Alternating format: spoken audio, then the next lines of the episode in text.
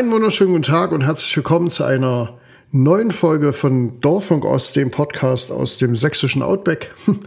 Mein Name ist Dirk Neubauer. Ich bin, ja, was bin ich eigentlich gerade? Ich bin momentan noch Bürgermeister der Stadt Augustusburg. Das bin ich diese Woche noch inklusive nächsten Montag. Bevor ich dann am Dienstag ins Landratsamt äh, Freiberg offiziell einziehe, Klammer auf, da bin ich jetzt schon relativ häufig unterwegs. Ähm, noch eine Klammer auf, vielen Dank an Landrat Damm äh, für die tolle Übergabe, die wir gerade äh, machen. Hatte ich, als ich Bürgermeister wurde, nicht. Da habe ich ein Rathaus übernommen mit einem ausgeleerten Schreibtisch und einer Menge Menschen, die äh, erwartungsvoll darauf hofften, dass da einer kommt, der ihnen sagt, wie es jetzt weitergeht. Also vielen Dank dafür, das ist wirklich toll. Ich habe äh, die meisten Bereichsleiter jetzt äh, kennengelernt. Ich habe so ungefähr einen aktuellen Stand der Dinge, die gerade anstehen. Ähm, bisschen was hätte ich mir selber zusammenreiben können, aber es ist natürlich schön, wenn man dann weiß, ähm, was so gerade gesprochen und diskutiert wird. Also, ich freue mich auf den nächsten Dienstag, freue ich mich wirklich. Ähm, ich habe jetzt ein paar Wochen Abstand gebraucht äh, nach diesem doch recht anstrengenden Wahlkampf und dem überwältigenden Ergebnis. Das muss man auch erstmal ein bisschen verarbeiten in Demut. Das ist vor allen Dingen wichtig, um sich dann zu überlegen, was ist denn diese Erwartungshaltung und wie machen wir das denn jetzt so, dass ähm, ihr nicht denkt, ähm, ein paar Wochen nach der Wahl, oh Gott, ähm, hat sich gar nichts geändert äh, zu dem, was wir bisher kennen.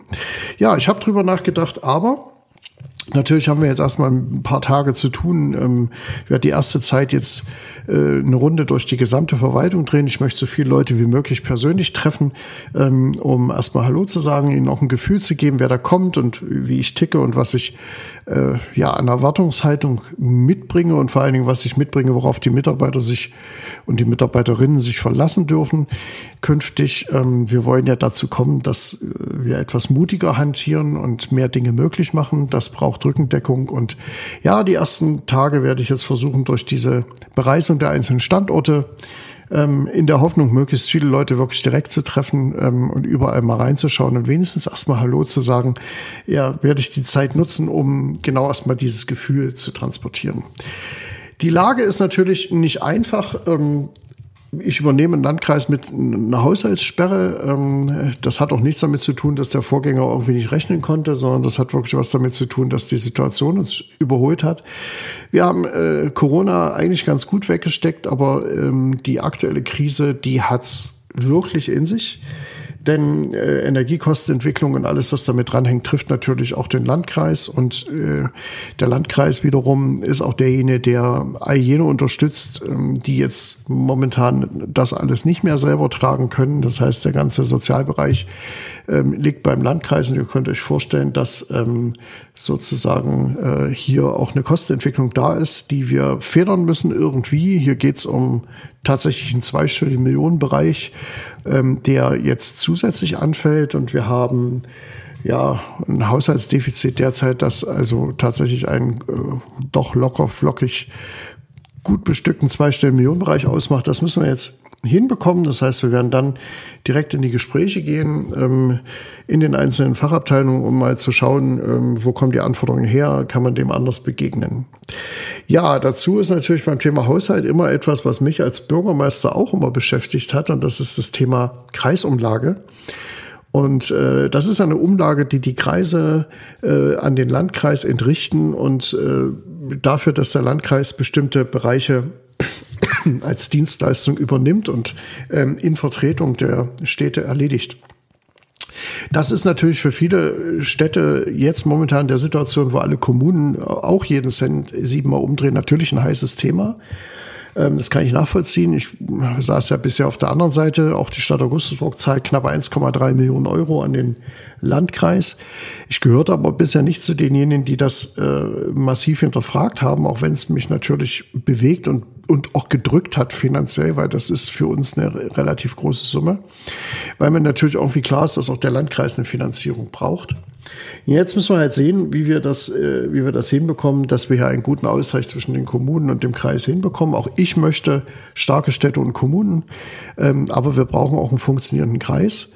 Und um uns dem Thema anzunähern, habe ich äh, jetzt mir überlegt, dass ich also mit den Bürgermeisterinnen und Bürgermeistern in verschiedenen Runden mal äh, über das Thema diskutieren möchte, wo Sie da stehen, wie Sie das sehen, ähm, was wir gemeinsam leisten können, was wir nicht leisten können. Damit gehört auch der Freistaat mit ins Boot, denn letztlich ist die schlechte Kommunalfinanzierung die Basis ähm, sozusagen dieser Verteilkämpfe, die es da zwischen Kommunen und Landkreisen gibt, weil wer zu wenig hat und dann noch was abgeben muss, hat natürlich zu Recht auch äh, ja zu Recht auch schlechte Laune, sage ich jetzt mal. Also hat auch das Recht, das zu hinterfragen und muss das auch tun. Und so ist natürlich ein Konflikt, den wir eigentlich zwischen kommunaler Ebene und äh, Freistaat austragen müssten, wird jetzt quasi auf eine andere Ebene äh, in die Verteilung geschickt, nämlich zwischen den Land, zwischen die Landkreise und die Kommunen. Da müssen wir ein bisschen aufpassen, dass wir uns nicht auseinander definieren lassen. Aber ich denke, das kann man ganz gut hinkriegen. Es wird also Regionalkonferenzen geben ähm, für die Bürgermeisterinnen und Bürgermeister. Ähm, das bereiten wir jetzt gerade vor. Das werden die ersten Einladungen sein, die rausgehen. Neben der Tour, die ich durch die eigene Verwaltung mache und natürlich einige Antrittsbesuche in Gremien. Ich war jetzt schon bei der Sparkasse Mitte Sachsen beim äh, Vorstandsvorsitzenden eingeladen, ähm, äh, weil man dort als Landrat ja zugleich auch der Vorsitzende des Verwaltungsrates ist. Ähnlich wird das bei der Sparkasse in Döbeln werden. Dort hatte ich noch keinen Kontakt, das kommt aber jetzt auch. Ja, und so sind natürlich erstmal die ersten Tage ähm, Rundreise, das Hallo sagen, die ersten Abstimmungen und so weiter. Und dann geht's natürlich direkt in die intensive Arbeit am Haushalt, ähm, weil das wird das ja, dringendste Problem sein. Ähm, diese ganze Haushaltsschiene, Zeitschiene werden wir jetzt neu aufstellen. Die bisher stand, äh, können wir so nicht halten. Das ist also schon mal die Botschaft an alle Kreisräte und alle Bürgermeisterinnen und Bürgermeister, die darauf natürlich warten. Wir werden uns hier ein bisschen mehr Zeit nehmen müssen, weil die Lage ist doch sehr komplex. Ähm, wir müssen hier wirklich gucken, wie wir investitionsfähig bleiben. Hier werden wir wahrscheinlich auch über tja, Kreditaufnahmen sprechen, ähm, weil wir natürlich nicht alles äh, irgendwie in Kreisumlage oder sonst irgendwas umwälzen können. Und ähm, auch die Rücklagen des Landkreises sind endlich. Und wir haben offensichtlich in den letzten Jahren und Jahrzehnten doch äh, sehr von der Substanz gelebt und diese Investitions äh, Lücken, die da entstanden sind oder der Rückstand, der entstanden ist an der Substanz. Ich spreche mal von Straßen beispielsweise aber eben auch von der Gebäudeinfrastruktur des Landkreises, Schulen etc. pp. Da liegt vieles im Argen. Und dummerweise müssen wir das jetzt in Zeiten, wo wir Hochpreise haben, ähm, nachholen. Also das ist vom Timing her ein bisschen unglücklich. Aber ihr kennt mich, ich bin Optimist und ähm, uns ist bisher immer auch was eingefallen und ich denke, das wird uns auch hier gelingen. Also ich freue mich auf die ersten Runden ähm, mit äh, Dr. Trump, unserem Kämmerer, ähm, habe ich heute schon die erste Runde gedreht und ähm, das werden wir also gleich am Dienstag ähm, fortsetzen. Ja, Dienstagvormittag werde ich auch nochmal alle Führungskräfte des äh, Landratsamtes, was ja immerhin rund 1500 Mitarbeiter hat, ähm, empfangen um da auch mal ganz grundsätzlich äh, zu sprechen, wie wir, was ich glaube, wie wir arbeiten sollten, welche Ziele wir haben. Gibt eine Menge Baustellen. Wir haben die Digitalisierung der Verwaltung, die total wichtig ist, weil wir ansonsten in einem Personalaufwuchs enden, den wir uns nicht leisten können, weil wir ansonsten völlig, völlig äh, ineffizient sind. Äh, die, äh, die Aufgaben steigen, ähm, die Zahl der Mitarbeiter natürlich nicht. Wir haben ständig Sondereffekte gehabt in den letzten Jahren. Das ging 2015 über die Flüchtlingsfrage ähm, äh, bis hin zu, also über Corona Corona bis hin zu, äh, zu der jetzigen Situation. Und es hat immer dazu geführt, dass viele Abteilungen Mitarbeiter abordnen, also quasi ausleihen mussten an die Brennpunkte, wo wir sie brauchten. Also entweder Stabsstelle Asyl oder äh, äh oder in, im, in dem Bereich Finanzen, äh, wie auch immer. Und ähm, das heißt, sie fehlten dann an der eigentlichen Stelle, wo sie ihre Arbeit sonst tun sollen. Das ist natürlich jetzt über die Jahre ein bisschen zum Dauerzustand geworden. Ähm, und äh, damit entstehen natürlich auch Personalanforderungen, weil die Abteilungen natürlich Angst haben, dass das so weitergeht und dass dann immer wieder Leute fehlen und wir teilweise Rückstau in den Bearbeitungen haben, ähm, die, die natürlich die Bürger nicht akzeptieren und die auch generell nicht akzeptabel sind. Also hier müssen wir überlegen, wie wir das organisieren. Ähm, dieses Teufelzeug Digitalisierung kann es da helfen. Ich glaube, wir haben da sehr viel Potenzial, äh, etwas effizienter zu werden. Und das hat natürlich die Verwaltung auf dem Zettel. Da laufen auch Projekte. Hier müssen wir über Prioritäten reden. Ich denke, Das wird eine höhere Priorität bekommen müssen, als es das bisher hat. Das ist so jetzt mein erstes Fazit aus den ersten Tagen Diskussion.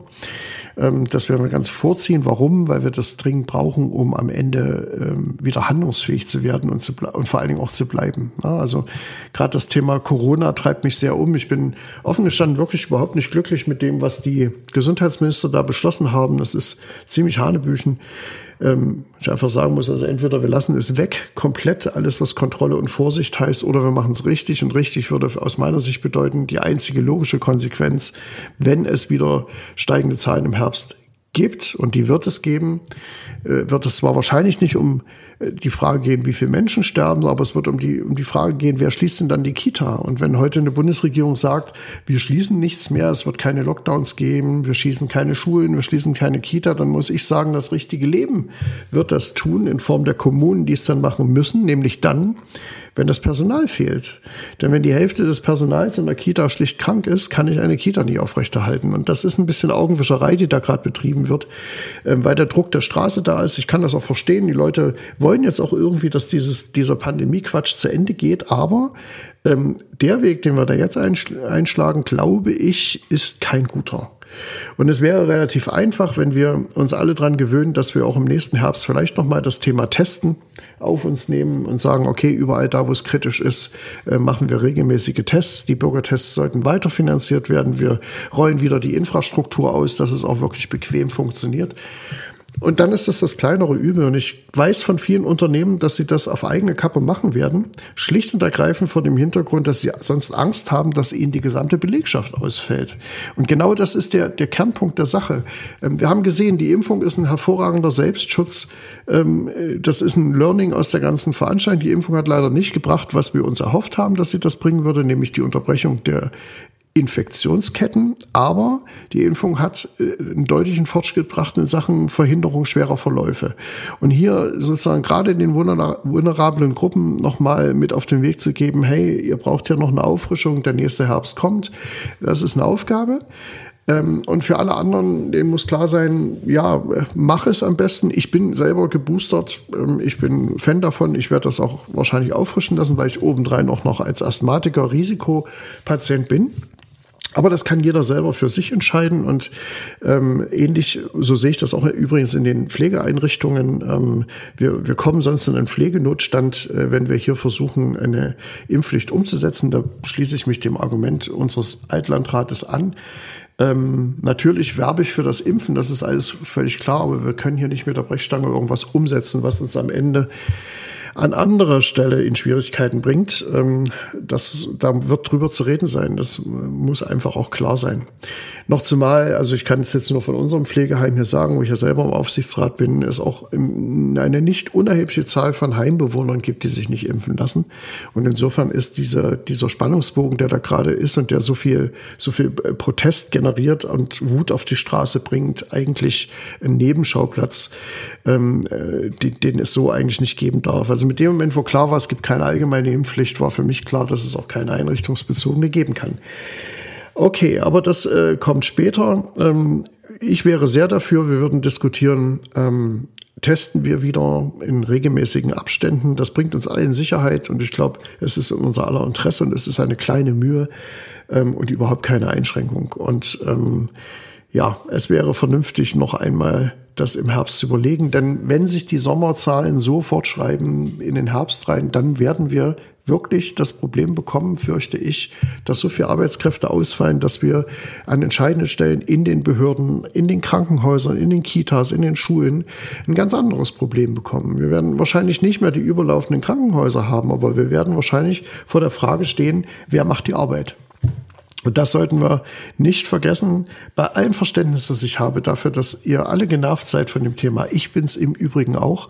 Aber noch mehr nerven mich solche halbseidenen äh, Entscheidungen, die da getroffen werden mit äh, dreimonatiger, dreimonatiger Auffrischung und wir tragen dann eventuell Maske und doch nicht und jedes Bundesland macht wieder irgendwas, was es selber möchte. Also da wird, wird zu reden sein, das wird auch ein Thema sein. Ja, und das nächste Thema ist natürlich, wie gehen wir in diesen Winter?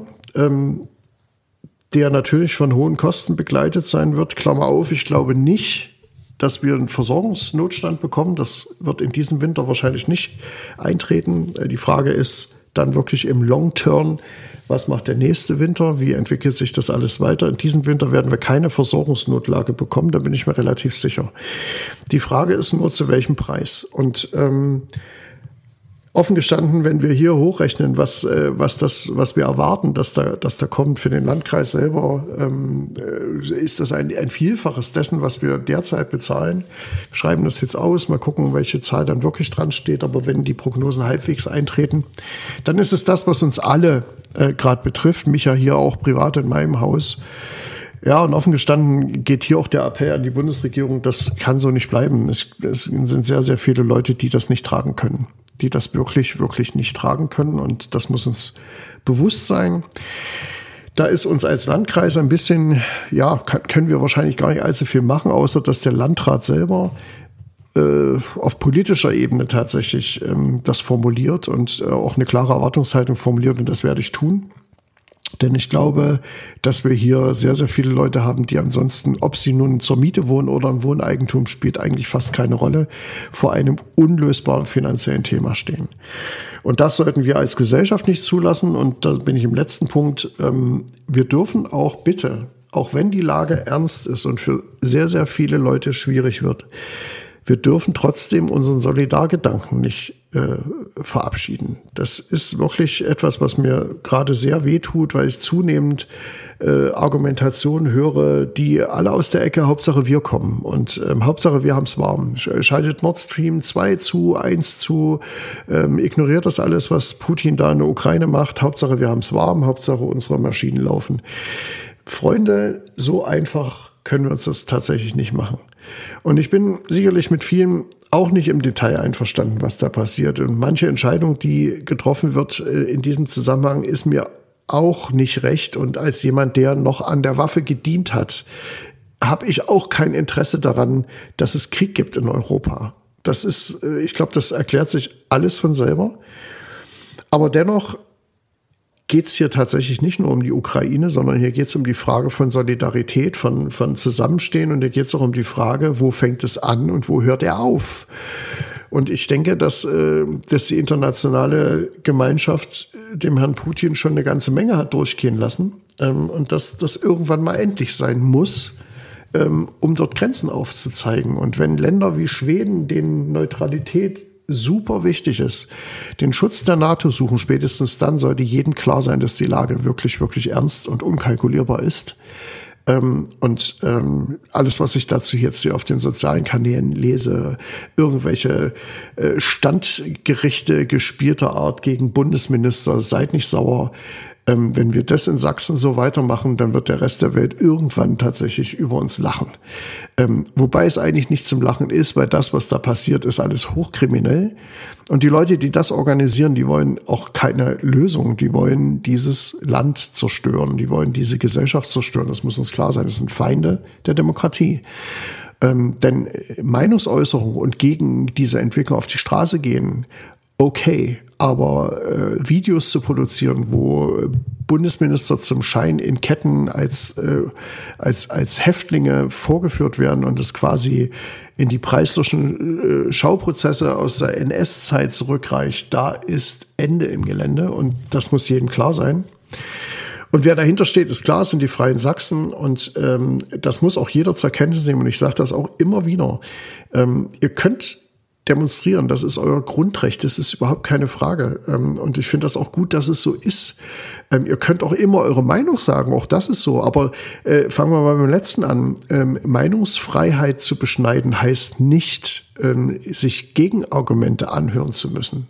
Und das ist so eine Entscheidung, so eine Entwicklung, die macht mich zunehmend ratlos, wenn Leute auf allen Kanälen äh, sagen, was sie denken. Und sobald man ihnen widerspricht, sie dann sagen, äh, na hier kann man ja gar nicht mehr sagen. Das ist Unsinn. Natürlich könnt ihr das sagen. Und ich, äh, mancher, manchem, der noch DDR-Erinnerungen hat, dem sollte klar sein, dass es früher, wenn er sich so verhalten hätte, äh, wahrscheinlich zwei Stunden später an der Haustür geklingelt hätte. Und danach wäre es sehr, sehr traurig geworden. Und ähm, vor diesem Erlebnishintergrund irgendwas zu faseln von, das ist wie in der DDR und hier darf man ja nicht mehr sagen, was man denkt, es ist alles Unsinn. Jeder darf hier zu jeder Zeit alles sagen.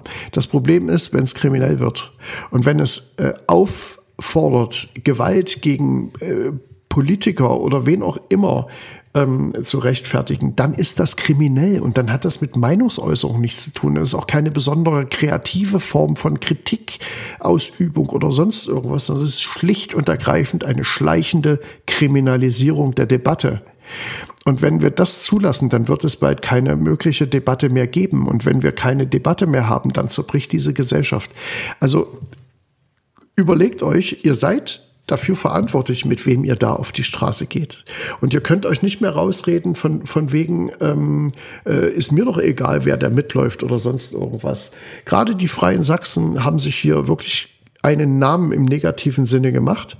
Und wer sich dort dazu stellt, der wird künftig auch sich nicht wundern müssen, dass er genauso behandelt wird, als würde er dazugehören. Es muss klar sein, dass Handeln, dass Partei ergreifen auch Konsequenzen hat. Das hat es immer im Leben im Übrigen. Jede Entscheidung zieht Konsequenzen nach sich.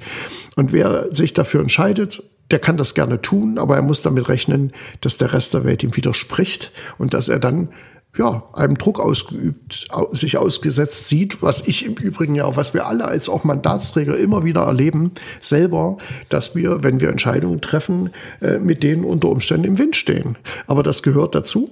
Und solange äh, das alles vernünftige Debatten sind auf einem, auf einem vernünftigen Niveau, ähm, also nicht auf der persönlich verletzenden oder gar beleidigenden oder schlimmeren Ebene, dann ist das das, was wir aushalten müssen. Und dafür habe ich immer geworben. Ich habe im Zuge dieses Wahlkampfs auch mit vielen Leuten gesprochen, ähm, äh, die auf der anderen Seite stehen. Ich sage das mal ganz bewusst. Ähm, aber ich verweigere grundsätzlich Gespräche nicht. Und ähm, aber es hat nichts mit Arroganz oder sonst irgendwas zu tun, wenn man dagegen argumentiert. Und das ist etwas, das müssen wir wirklich lernen, ähm, was mich wirklich ärgert, immer und immer wieder, dass wenn man dann gegen argumentiert, es irgendwann wirklich abgleitet in, in Vorwürfe, in Arroganz, in irgendwas. Natürlich ist die Debatte immer emotional, das bin ich auch. Und natürlich darf Debatte auch mal überspitzen, aber es gibt Grenzen. Und diese Grenzen sollte man nicht überschreiten. Ja, das vielleicht mal so zum aktuellen Stand. Ähm, ich werde auf jeden Fall ähm, in kürzester Zeit daran arbeiten, dass wir verschiedene Transparenzinstrumente bekommen. Auf jeden Fall wird es diesen Podcast regelmäßig geben. Es wird auch regelmäßige Bürgersprechstunden für den Landrat geben, verteilt im Landkreis. Da arbeite ich auch gerade an einer Idee. Es wird die Bürgerkonferenzen in den Landkreisen geben, in diesem Landkreis geben. Aber das wird es wahrscheinlich wirklich erst im nächsten Jahr, weil es braucht wirklich ein bisschen Vorbereitung. Ähm, wir prüfen jetzt gerade, was das bedeutet, dass der, Leit äh, der Kreistag an verschiedenen Orten im Kreis tagt. Das ist alles momentan in Arbeit. Ähm, das versuchen wir gerade zu organisieren, dass wir das hinbekommen. Also es sind schon ein paar Sachen jetzt auf dem Weg und ähm, Dafür, dass es noch gar nicht richtig losging, bin ich eigentlich ganz zufrieden. Ich freue mich, äh, bin, das möchte ich auch noch sagen, unbedingt danke für die freundliche Aufnahme im, im Landratsamt. Ähm, ich fühle mich da sehr willkommen. Das ist auch schön, das ist ein gutes Gefühl und ich habe auch das Gefühl, dass da ganz viele Leute sind, die ein bisschen mehr wollen. Und ähm, ja, herzlich willkommen. Ähm, wir wollen alle ein bisschen mehr. Das soll es das mal gewesen sein. Aktuelle Folge vom Dorffunk Ost. Ähm, bleibt kritisch, das ist gar keine Frage. Geht auch gern auf die Straße, wenn ihr mit Dingen nicht einverstanden seid, aber guckt, dass ihr euch nicht mit Extremisten gemein macht. Das hat dieses Land nicht verdient und das ist auch im Übrigen nicht gut für unser aller Zukunft. Gut, bis dahin wünsche ich uns was. Ähm, bleibt stark. Äh, bleibt mutig vor allen Dingen und lasst euch nicht unterkriegen von der derzeitigen Situation. Ich weiß, dass das für viele, viele existenziell ist, ist mir alles bewusst. Ähm, ich kenne unsere Aufgabe, ich weiß, was wir machen müssen, um das zu ändern. Vielen Dank bis dahin und macht's gut.